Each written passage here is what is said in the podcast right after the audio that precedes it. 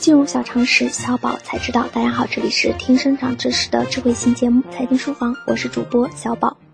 我们常说压死骆驼的可能仅仅是最后一根稻草，但不知道这个稻草究竟从哪里来，为什么可以压死骆驼？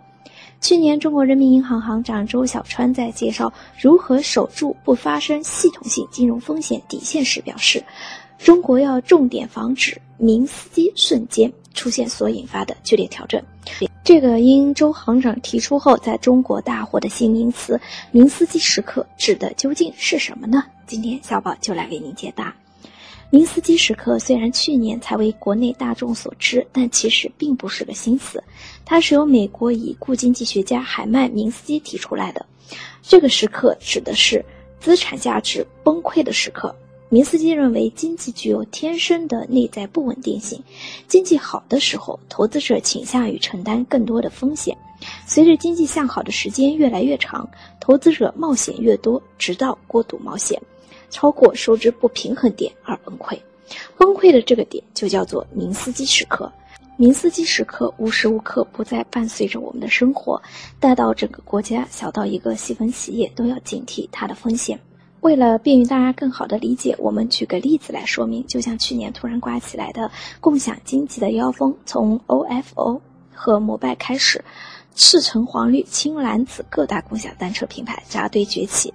然而市场就那么大，随着竞争对手的增多，共享单车这门生意越来越难做，利润越来越薄。对资金有巨大需求的共享单车企业，在内部得不到资金回流。外部又因为经营不善得不到资本力量帮扶的情况下，在某一时刻，大批量的共享单车企业破产，这个时刻就是共享单车的明斯基时刻。理解了明斯基时刻的概念后，我们再回到开头思考一下，为什么周行长在十九大中特别提到这个名词呢？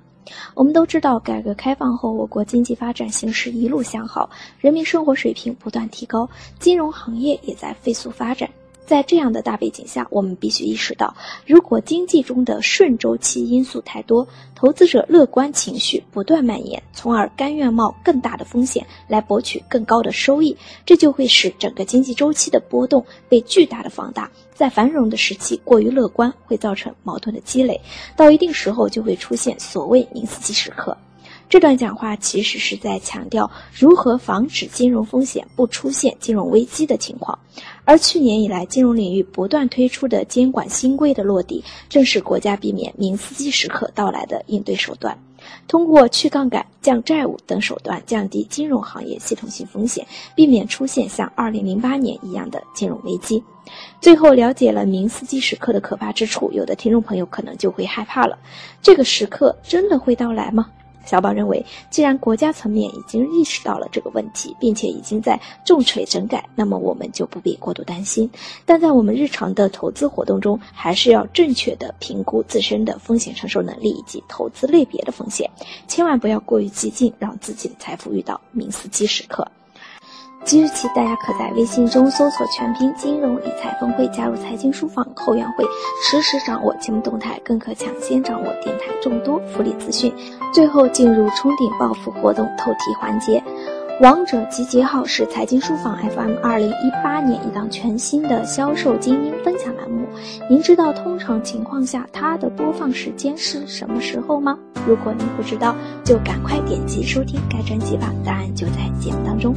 以上就是今天的内容，我们明天再见。